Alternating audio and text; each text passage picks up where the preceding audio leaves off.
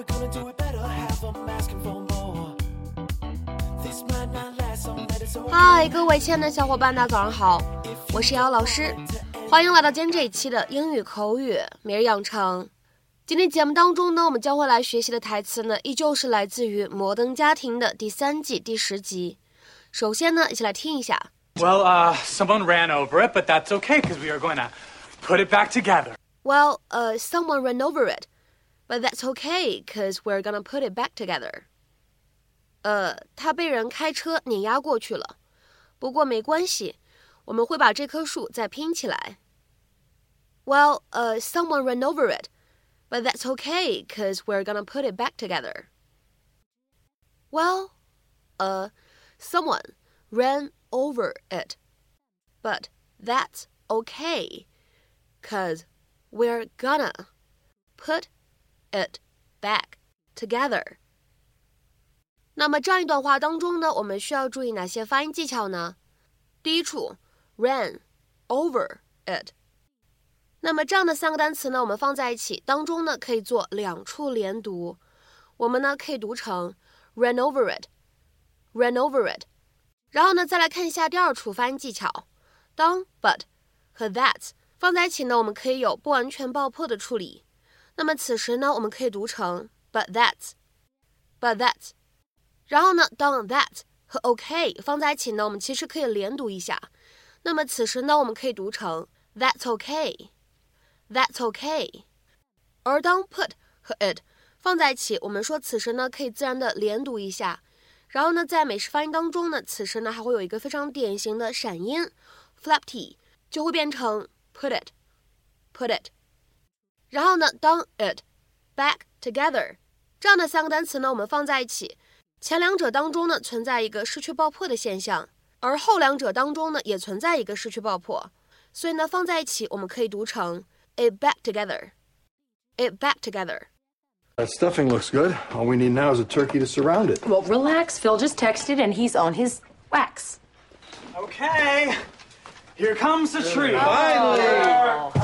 Here comes more of the tree. Hi, honey. Oh Oh my gosh, what happened? Well, uh, someone ran over it, but that's okay because we are going to put it back together. Right now.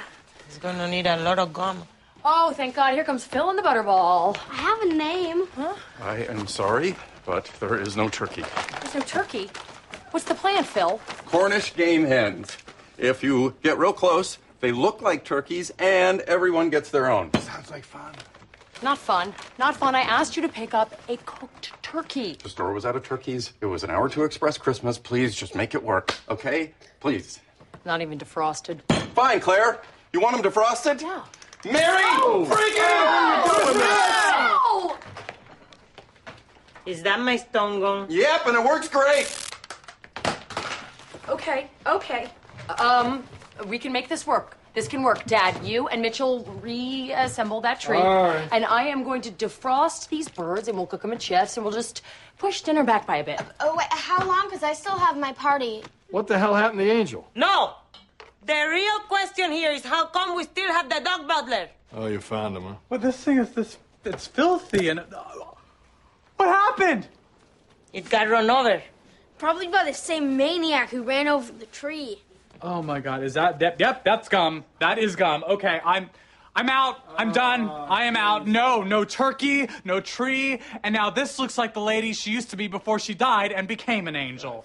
All right, relax, Mitchell. It's an ornament. No, he's right. We're never gonna get this together. I'm going to my party. No, no, no, you're not. You are not. You're staying right here because you're not going to abandon your family on Christmas. It's not Christmas. Exactly. exactly. it's not Christmas, Claire. It's not Christmas. Okay, fine. Fine. You know what? I am really tired of trying to make this work on my own. I will see you people in a year. And nine days. No, nobody goes anywhere. 今天节目当中呢，我们来学习这样一个短语， 叫做 run over something or somebody。什么样的意思呢？我们来看一下对应的英文解释。If a vehicle or its driver runs over someone or something, the vehicle hits and drives over him, her or it. 所以呢，我们说这个短语呢，可以用来表示撞倒某个人或者呢某个东西，再碾压过去。那么下面呢，我们来看几个例子。第一个，I think we've just run a rabbit over。 我觉得我们刚刚开车撞死了一只兔子。I think we've just run a rabbit over。下面呢，我们来看一下第二个例子。The car ahead of us nearly ran over that family on the sidewalk。我们前面那辆小汽车差点把人行道上的那一家人撞倒。The car ahead of us nearly ran over that family on the sidewalk。下面呢，我们来看一下第三个例句。He threatened to run me over if I didn't get out of his way。 他威胁我说，如果我不让开的话，就要开车把我撞倒。He threatened to run me over if I didn't get out of his way。下面呢，我们再来看一下倒数第二个例子。That car almost ran over my toe。那辆车差点压到我的脚趾头。That car almost ran over my toe。下面呢，我们来看一下最后这个例子。I think I ran over a plastic bottle。我觉得我开车碾过了一个塑料瓶子。 I think I ran over a plastic bottle。那么在今天节目的末尾呢，请各位同学尝试翻译下面这样一句话，并留言在文章的留言区。He ran over a six-year-old child as he was driving back from a party. He ran over a six-year-old child as he was driving back from a party. 那么这样一段话，你会如何去理解和翻译呢？期待各位同学的踊跃留言。明天节目当中呢，我们再会。See you.